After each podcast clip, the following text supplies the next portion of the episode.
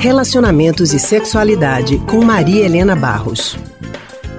Maria Helena é psicóloga e psicanalista do Centro de Pesquisa em Psicanálise e Linguagem, CPPL, e vai falar com a gente sobre relacionamentos e sexualidade. Maria Helena, boa tarde.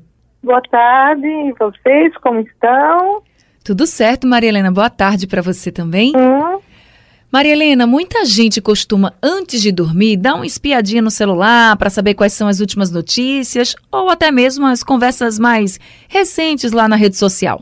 E aí a pessoa acaba pegando no sono sem ter um ritual de, de boa noite, nem conversar com o companheiro, com a companheira.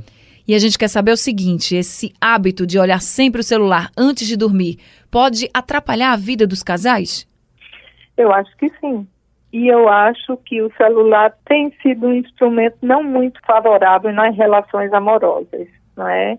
Primeiro porque há esse movimento de controle do outro pela via de olhar o celular, com quem está falando, para quem deu like, o que é que está vendo, né?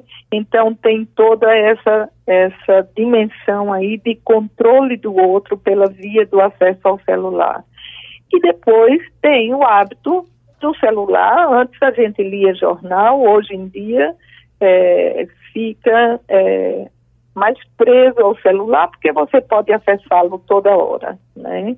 Mas o celular pode apaziguar, não é, as, as necessidades ou não, não contribui para que a imaginação venha, que o desejo apareça, que os casais conversem.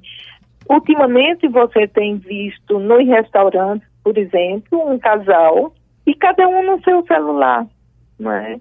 Como se essa via do encontro, essa via da, do compartilhamento, fica sim prejudicado pelo hábito excessivo do celular.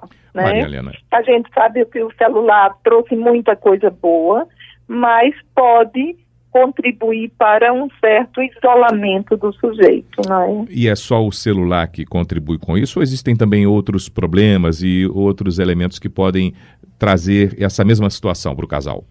Com certeza. Eu acho que é, os elementos que são assim é, do cotidiano, todo dia é, dos hábitos, não é?